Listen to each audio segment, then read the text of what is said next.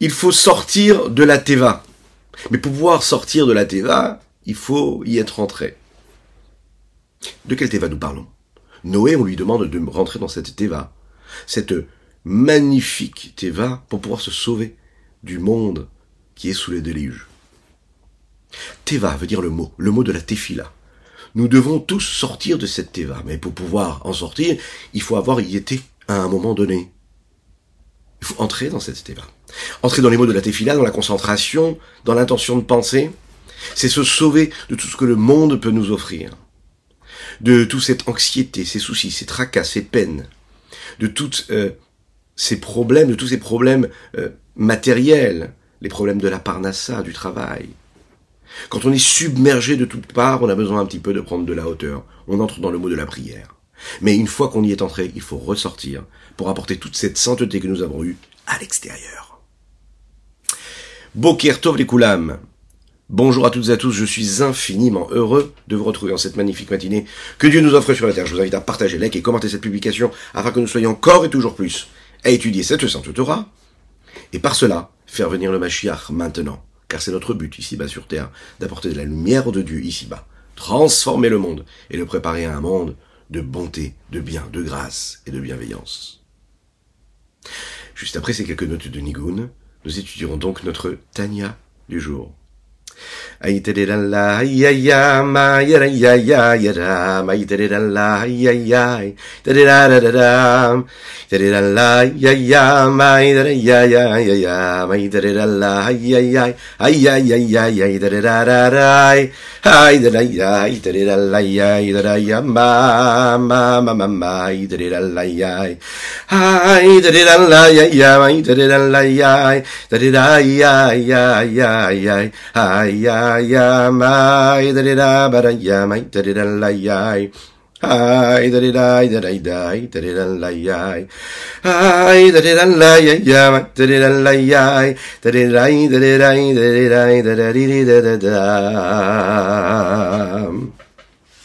Nous étudions aujourd'hui pour la réflexion de Chana Bat d'Aliza Batrana. D'Aliza Batrana, nous étudions les Ilunishmat, Avion Reb Reuven Bénisser à la. Les Chaim, les Chaim, les Chaim.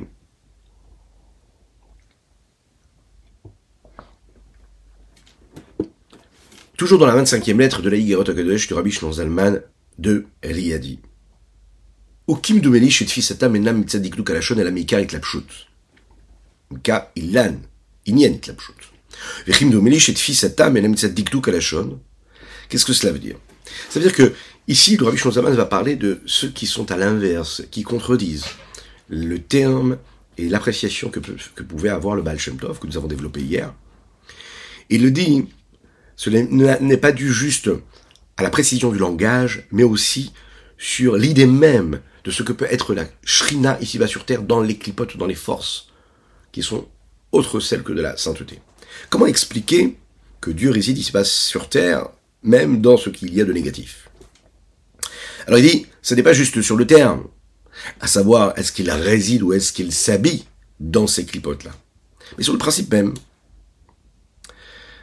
Il y a, il faut savoir, et le Rabbi Shonzaman nous l'explique ici, une shrina dans chaque chose, une présence de Dieu dans chaque chose. Sinon cette chose-là ne pourrait pas exister. Il y a une présence de Dieu partout, tout le temps, et même dans les écorces négatives.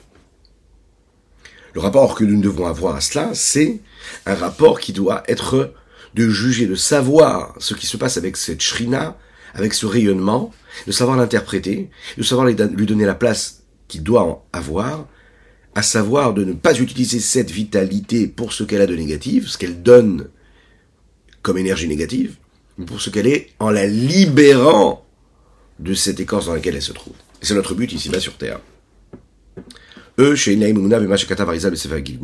ne croient pas en ce que le rabbi, le rabbi ce grand Mekoubal aurait dit dans le livre, et qu'il a écrit dans le livre de Sefer Agilgulim,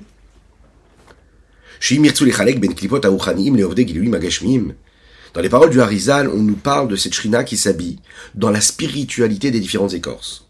Si eux veulent prétendre qu'il y a une différence entre la spiritualité et la matérialité, et de dire que la shrina quelque part elle peut être là, présente à certains niveaux de spiritualité, mais pas dans la matérialité pure, qu'elle ne descend jamais, qu'elle ne transcende pas la matière, et que la matière restera toujours une matière qui est profane, et qu'il n'y a pas de vitalité dans cette, dans cette, dans cette matière profane. Il n'y a pas plus matériel que la poussière de la terre, la falpiken, et bien, bien qu'il l'ait dit ainsi, on voit que dans le Harizal, dans les écrits du Harizal, Rabbi Tzrak il est dit comme ça.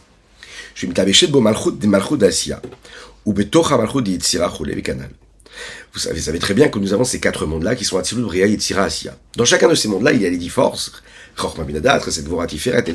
Malchut. La dernière séphira, c'est la séphira de Malchut, et on sait que la séphira de Malchut, elle permet le transfert à travers chaque monde, et est celle qui transmet toujours à la séphira de Malchut du monde qui vient après. Donc, si on prend Malchut du monde de Bria, qui est le premier monde à partir des mondes de la création, si on met le monde d'Atsilut juste avant, et qu'on prend le Malchut de Bria, et qu'on le, le rattache à Malchut d'Atsilut, qui est la dernière séphira du monde d'Atsilut, c'est la Shrina. C'est ça qu'on appelle la Shrina. C'est quand il y a une des qui s'exprime dans un monde et qui se rattache à une sphira, ou à la même sphira en l'occurrence, qui vient d'un monde supérieur, eh bien elle est en train de s'attacher à une force de divinité et une présence qui lui est propre, qui s'appelle la Shrina. La présence de Dieu, l'évidence de Dieu. Donc on voit bien ici que même la poussière de la terre, elle, habille quelque part cette Shrina. Il n'y a pas de différence, Chassidut nous dit, le Harizal nous dit, entre la matérialité et la spiritualité, par rapport à cette shrina. Maintenant, c'est extraordinaire de donner une chose pareille. Parce que quand nous vision, on voit le monde qui nous entoure, on se dit, mais non, pas du tout. Si je m'isole, je fais de l'introspection, je prends ma respiration, je me concentre, je me détends, j'essaye de m'attacher aux éléments qui sont autour de moi ou bien de m'en détacher. À ce moment-là, je vis quelque chose de spirituel. La poussière de la terre, quel rapport? La pierre, l'eau, le minéral, le végétal, l'animal. Vient la Kabbalah, vient la Chassidut, vient nous dire comme ça. Non, sachez bien une chose. Que la matérialité et la spiritualité, c'est au même niveau au niveau de la Shrina. L'évidence, la présence de Dieu, elle est partout pareil, elle est là. C'est notre regard qui change. Mais la réalité vraie, c'est que Kadosh et la Shrina se trouvent aussi bien dans la matérialité que dans la spiritualité. C'est ce qui nous amène à bien comprendre hein, que spiritualité ne veut pas dire sainteté. Il y a des êtres qui s'isolent au sommet d'une montagne, qui arrêtent de manger et de boire, qui s'isolent dans le jeûne, ce que la Torah ne demande pas du tout de faire. Parce que nous, on doit, comme on l'a dit en introduction, on doit rentrer dans le monde, vivre dans le monde, vivre, vivre dans, dans ces eaux-là qui nous submergent, et justement faire en sorte de transformer tout cela en quelque chose de positif. On vit dans le monde. On découvre la spiritualité de Dieu à travers la sainteté et la pureté que nous apportons au monde. Là où d'autres pourraient s'isoler du monde pour rentrer dans une forme de spiritualité. L'Echaim, l'Echaim, l'Echaim.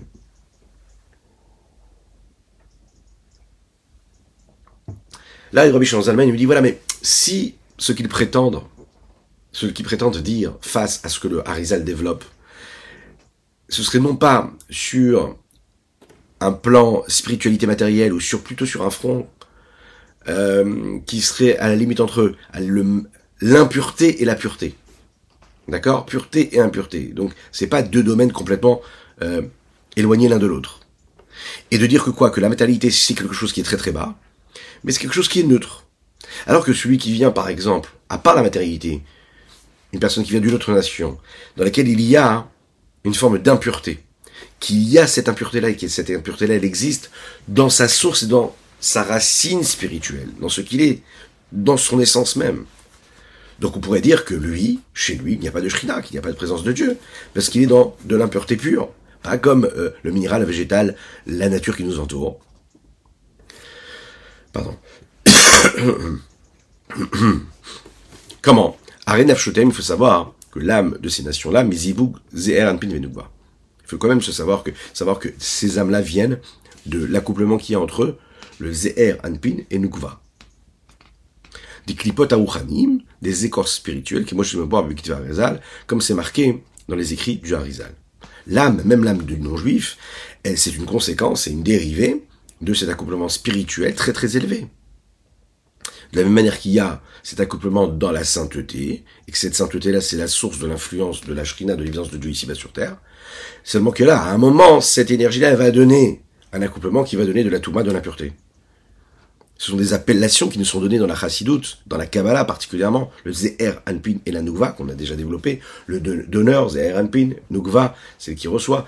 Anpin, ce sont donc les différentes facettes qui représentent les attributs, qui sont les attributs des vertus et des traits de caractère, à savoir Chesed Tiferet Netzachod et Son, Venugva, qui elle représente la Malchut. Quand il y a cette union entre les deux, alors il y a ce que nous voyons ici-bas sur Terre, à la création de tout ce qu'il y a ici-bas sur Terre dans le monde.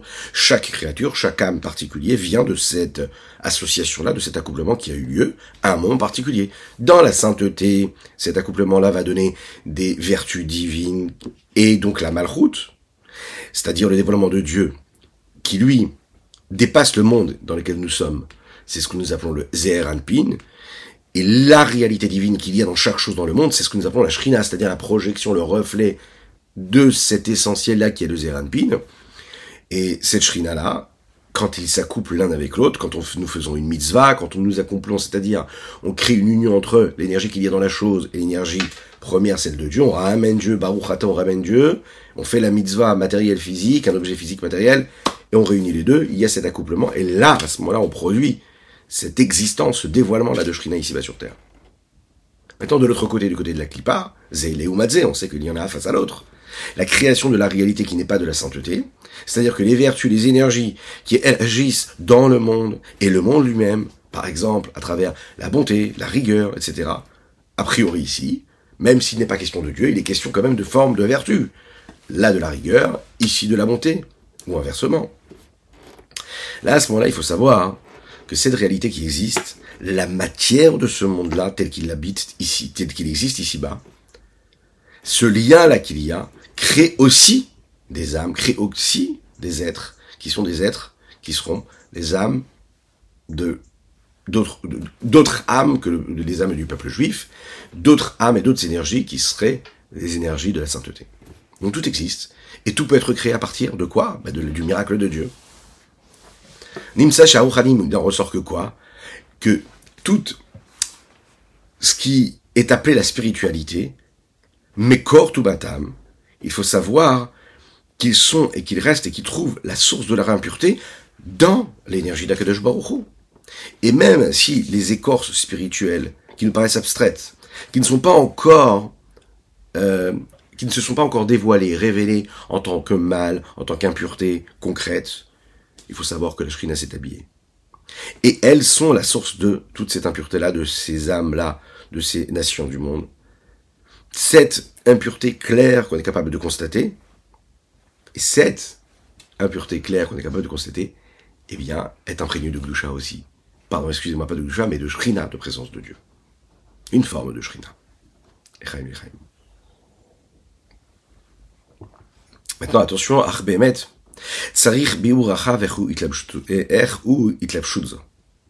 Bien comprendre comment cela se passe, comment est-ce que cela s'habille, comment est-ce que cette énergie, cette shrina s'habille dans ce que nous avons ici, euh, l'âme d'un être impur. Comment l'expliquer, comment le comprendre? Techniquement, on l'a compris. Réellement, comment cela se passe, ça demande une nécessité d'explication beaucoup plus large. notam qui Vous l'imaginez bien, ce qui a été dit par le Harizal, on ne peut pas le remettre en cause. Et le Rabbi Zalman ici, il est en train de nous dire, il faut comprendre, mais bien sûr, à aucun moment, on reprocherait quoi que ce soit à ce que le Harizal aurait dit, mais il faut juste le bien le comprendre et comprendre qu'en fait, c'est en symbiose avec ce que le Baal Shem Rabbi Israël Baal Shem fondateur de la Chassidut globale, lui a dit. Le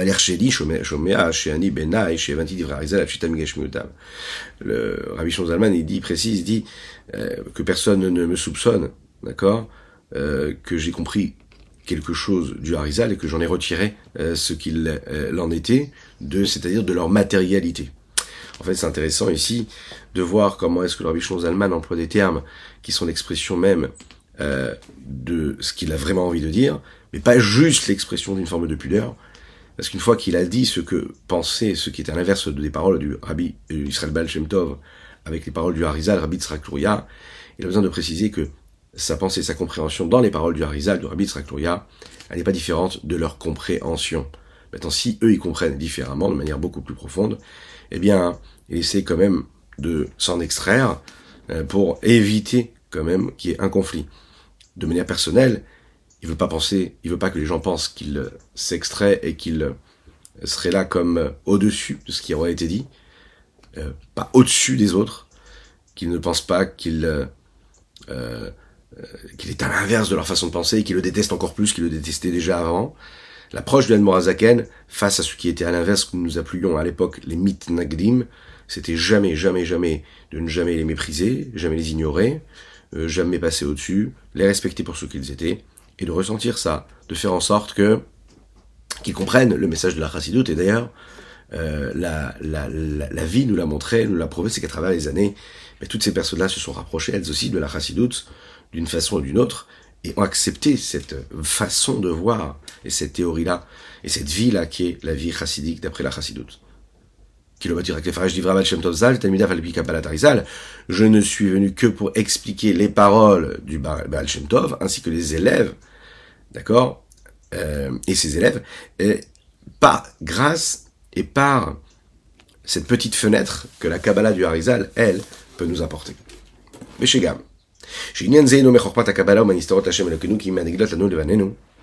si on fait sortir de cette euh, terminologie kabbalistique les termes qu'on vient d'employer. Ça veut dire qu'Akadosh Baruch se trouve partout, tout le temps, et que ça, c'est un postulat de base, de départ, dans la perception juive du monde que nous devons avoir. À tous les niveaux et dans tous les domaines. Quoi? Et là, c'est important. Les Hamin et. Il faut croire avec une foi entière et pure. Même si cela me met dans des situations intellectuelles et des positions désagréables. Parce qu'intellectuellement, c'est en conflit avec plein de questionnements que je pourrais avoir. Je dois avoir une. Une foi véritable totale et complète. Dans ce qui est dit dans le verset clair de Irmiyahu. Qu'est-ce qu'il nous dit, Irmiya Il nous dit, Allo et N'est-ce pas? Que je remplis le ciel et la terre, splendeur de Dieu Savoir que dans la Chassidoute, il y a des textes très profonds qui entrent dans ce verset-là et qui développent chaque mot de ce verset-là, chaque virgule pour nous montrer qu'est-ce que ça veut dire que Dieu, il est partout. Il est en bas, il est à droite, il est à gauche, il est dans le ciel, il est dans la terre. Qu'est-ce que ça veut dire tout cela? Mais il faut croire à ce mot. À ce mot-là, chez Mikra Pshuto, même, celui qui ne connaît pas et qui ne comprend pas toutes les profondeurs de ces textes-là, il faut savoir qu'Akadosh Baruch se trouve partout, il se trouve dans le ciel, il se trouve dans la terre, il se trouve en haut dans les mondes spirituels, il se trouve dans les mondes inférieurs, il se trouve dans la matérialité comme dans la spiritualité. C'est la raison pour laquelle un enfant, depuis qu'il naît, qu'est-ce qu'on lui dit? Où est-ce qu'il se trouve Dieu? En haut, en bas, à droite, à gauche, partout à la fois. Il est partout, Dieu. Pourquoi est-ce qu'on dit une chose pareille? Parce que c'est une émouna. La foi qui, elle, n'est pas assujettie au changement. On ne se pose pas de questions, quelque chose dans laquelle on croit. Je crois avec une foi véritable, totale et complète qu'Akadosh Baruch se trouve partout, il se trouve dans le ciel, il se trouve dans la terre, il se trouve être dans ces mondes spirituels qu'on appelle les mondes Elionim supérieurs. Mais attention, quand on dit supérieurs, c'est pas qu'ils sont en haut, dans des hautes sphères là-haut. C'est des hautes sphères qui sont autour de nous, de chacune et chacun d'entre nous. C'est ça notre réalité, c'est que la présence de Dieu, elle est là partout, tout le temps. Alors on a notre cercle matériel et on doit s'ouvrir à travers nos ressentis, à travers notre intellect, à ce qui se passe autour de nous, à ces différents sexes spirituels qui, eux, en fait, en réalité, sont là pour nous, nous, nous permettre de vivre quelque chose de beaucoup plus élevé, une conscience d'une réalité qui est celle de la réalité divine. Pas croire que c'est ailleurs que cela se passe. Ça se passe tout le temps en nous, partout, tout le temps, à tous les niveaux. Et pas que ce soit dans la matérialité, pas dans la spiritualité, dans la spiritualité, pas dans la matérialité. Ça se trouve partout, dans le minéral, dans le végétal, dans l'animal, dans l'âme, de ce que je vis, dans ce que je touche. Partout, il y a cette présence d'Akadosh Baruch. Et le précise. Vegamim Emunapshuta. C'est une Emunapshuta. C'est une foi simple. Pas besoin d'expliquer beaucoup de choses pour croire en cela. On peut passer toute notre vie à étudier, à comprendre cela. Mais on part d'un postulat de base qui est que je crois en cela. Et cette émouna, on l'a transmise. de génération en génération sans se poser vraiment de questions. Et c'est réellement pour cela qu'il faut le faire de cette façon-là. Bistam Klalut Israël. Il n'y a pas de limite à un mouvement, à une communauté, à une tendance, à travers le monde. Peu importe l'homme, peu importe ses capacités, peu importe ce qu'il est ou pas, ce qu'il est devenu ou pas. Cela touche, tout le monde, peu importe son niveau, peu importe l'endroit dans lequel il vit. Et c'est ce qui a fait la richesse du peuple juif et la transmission à travers toute son histoire. C'est que peu importe l'endroit dans le monde dans lequel il vivait, on s'est transmis le principe même qui est que quoi? Qu'Akadosh Baruch se trouve partout à la fois, tout le temps, à tous les niveaux, dans la, matière, dans la matérialité comme dans la spiritualité. Umesuram, Umesuram Yadam Magdoshim, c'est ce qui nous a été transmis de père en fils, pas avec une explication intellectuelle, mais tout simplement quelque chose qu'on passe. Nous sommes des passeurs, des transmetteurs, l'essence même de la foi qu'un juif reçoit de ses parents. Chez al ils sont allés, ils ont suivi Dieu avec cette foi-là, cette intégrité. Sans aller essayer de comprendre et de faire des analyses et des recherches intellectuelles, humaines sur le sujet du divin, parce que c'est un sujet qui dépasse en fait les limites de l'intellect. Leida er ou toutes les questions qui sont sur comment Dieu remplit tout le monde le point même déjà de se dire cela, c'est même pas une question. C'est-à-dire que, le prophète Irmia nous dit, le monde est rempli de Dieu. Dieu remplit le ciel, il remplit la terre.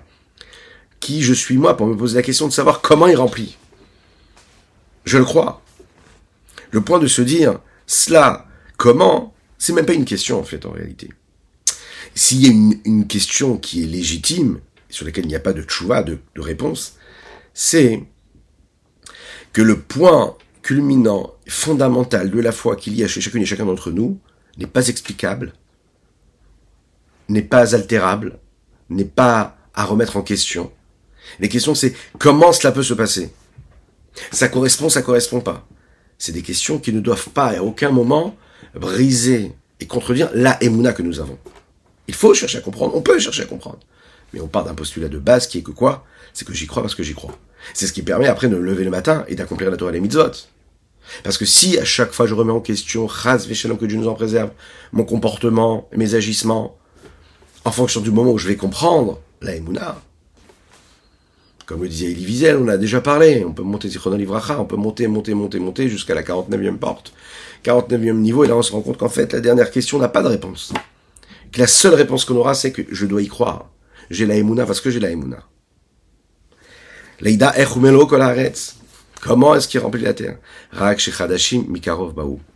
Il y a ce que nous appelons, ça c'est un texte qui vient aussi du, du si euh, je ne m'abuse, il y a des personnes nouvelles qui sont venues, le nous dit. Il dit voilà, ce sont des gens qui traversent les siècles, et on a toujours eu ça dans le peuple juif, qui euh, vont dans l'ambiance du temps et qui courent après cela, souvent on l'a vu à travers le peuple juif, qui viennent d'une autre pensée, qui viennent d'une autre culture, qui n'acceptent pas le principe même de la Emouna, et qui se posent des questions, et qui trouvent des réponses, et qui cherchent des réponses, et qui en demandent des réponses. Attention, ils sont nouveaux, mais ce n'est pas positif de le dire. Ils sont nouveaux parce que ce qui nous paraît nouveau nous paraît nouveau, mais en fait en réalité ce qui est nouveau, c'est l'inverse de ce que ça devrait être. Parce que leurs pères, eux, vivaient dans un monde des mounas de foi, et eux sont arrivés, la Chakor Barrikazo, eux sont venus pour essayer de comprendre, un peu comme un enfant rebelle qui a envie de montrer à son père que lui a raison et que son père a tort, et qui à un moment se rend compte qu'en fait son père avait bien raison, vous savez, comme c'est cette, ce jeune enfant-là qui, qui voit son père qui travaille dur, il lui dit papa tu sais c'est ça y est le monde il a changé hein, euh, tu es une belle boutique, tu vends de beaux objets mais tu sais moi je vais je vais je vais changer tout ça, je vais moderniser, tu vas voir ça va être génial. Et on va, on va vendre beaucoup plus de produits, si tu vas devenir très très riche, laisse-moi faire, j'ai fait de bonnes études, j'ai passé plusieurs années à la faculté, tu vas voir, ça va être génial.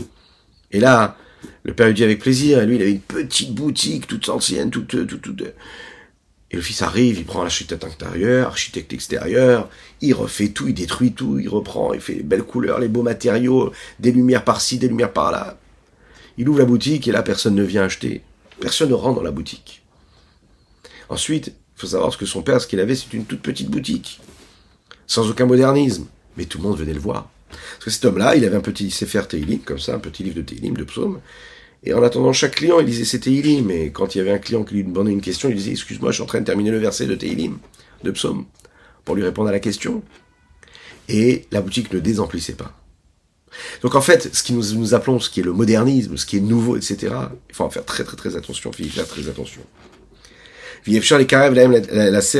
Eux n'arrivent pas à réellement à comprendre intellectuellement ce qu'ils doivent croire. Ils pensent qu'il faut tout, tout intellectualiser. Et là, Dafka, Alpi Agdamot Harizal, c'est précisément grâce aux introductions qui ont été prises des écrits du Harizal. Mufshatot Megashmiutan, qui elles, puisque c'est difficile de les comprendre de manière extérieure et physique et matérielle, alors ça doit être de les retirer de leur interprétation physique et matérielle.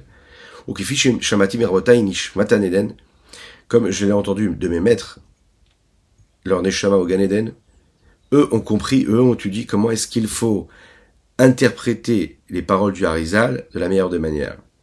Quand il parle ici de ses maîtres, nous parlons bien sûr du Baal Shem Tov et du Magid de qui étaient les deux premiers maîtres du Rabbi Shimon Zalman de l'Iyadi.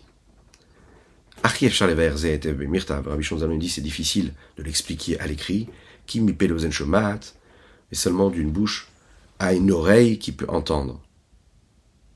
Il peut le ressentir. Ozen shomaat une oreille qui comprend. Et attention, les Gula, c'est des gens en particulier qui ont la possibilité, les capacités et leur lien qui leur permet de comprendre la profondeur de ces sujets-là. Velashridim Asher Hashem, Koré, comme le texte aussi, encore une fois, qui est pris des textes du Tanar. Dans cette belle prose, le rabbi Shon Zalman ici reprend le terme des Sridim Asher Hashem Koré. Euh, ceux, vous savez, qui, qui, eux, à travers l'histoire, restent, pas ceux qui s'en vont. Les rescapés quelque part de tout ce qui se passe, qui eux ne sont pas dépendants des sujets du monde, mais qui réussissent à traverser toute l'histoire. Et c'est eux qu'on invite à venir écouter ce que Dieu a à leur dire.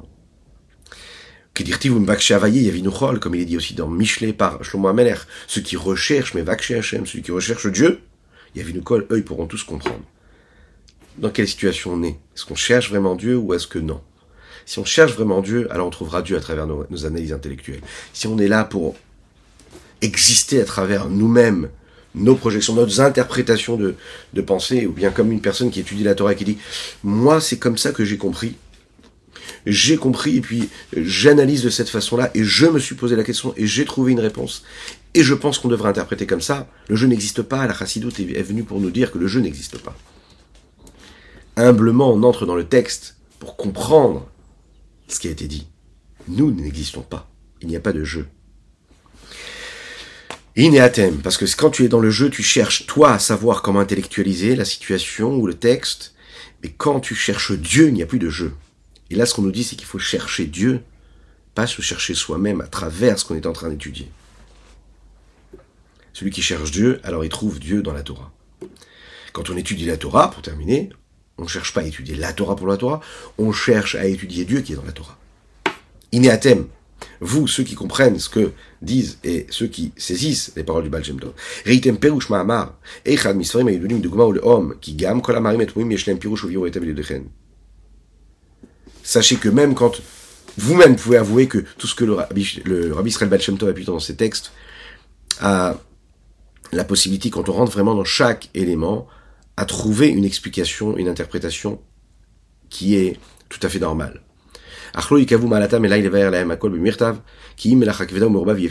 Rabbi Shonzaman leur parle en disant je pourrais pas tout expliquer parce que c'était un travers qui est laborieux et je ne pourrais d'aucune façon de le faire à l'écrit.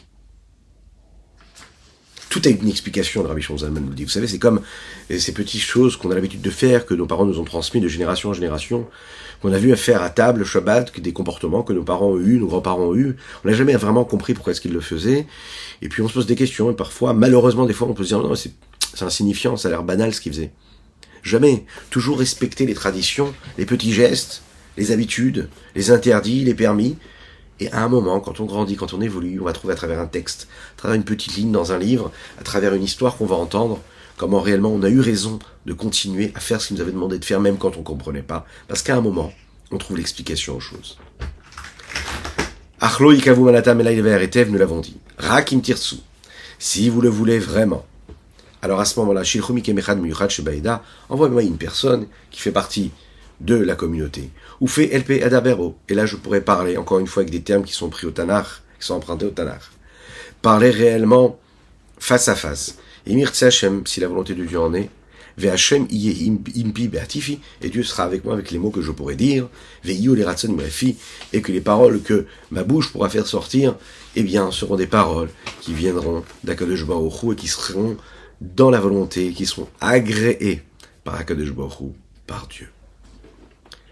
Voilà ce qu'on pouvait dire pour notre Tania du jour. Pour ceux qui nous regardent en live ou en replay, eh bien, je vous souhaite d'ores et déjà, déjà, pardon, Shabbat Shalom, passer un Shabbat de paix, de sérénité, de tranquillité, de joie véritable, de réussite, à un moment que vous allez vivre où vous allez pouvoir transmettre avec l'aide de Dieu de la pureté, de la sainteté, de la joie, de la plénitude. Rappelez-vous que Shabbat, c'est un aperçu du Olamaba du monde futur.